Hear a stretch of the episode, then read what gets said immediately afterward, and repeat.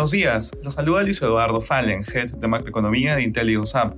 El día de hoy, martes 31 de octubre, los mercados presentan rendimientos mixtos en medio de PMIs de China que decepcionan y una inflación en la eurozona que sorprende a la baja. De manera particular, en Estados Unidos los futuros muestran rendimientos mixtos.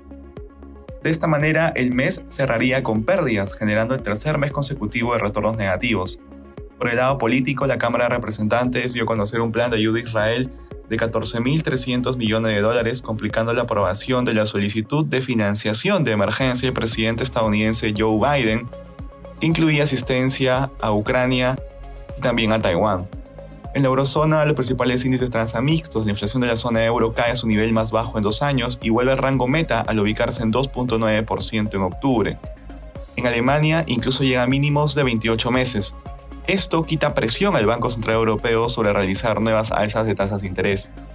Por otro lado, se conoció que el PBI de la eurozona creció 0.1% en el tercer trimestre y que las ventas minoristas de Alemania en septiembre se contrajeron 4.6% interanual, peor que lo estimado. En Asia los índices cerraron negativos, a excepción del Nikkei. En Japón se realizó la reunión de política monetaria, decidiendo mantener las tasas sin variación en línea con lo estimado.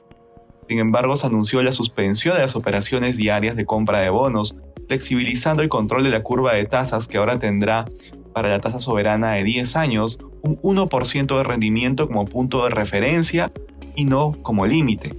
Por otro lado, el mercado se decepciona de China, donde los índices PMI mostraron una nueva contracción de la actividad industrial en octubre, con el índice manufacturero cayendo nuevamente en territorio recesivo y el índice no manufacturero también sorprendiendo la baja, generando una caída en los índices accionarios.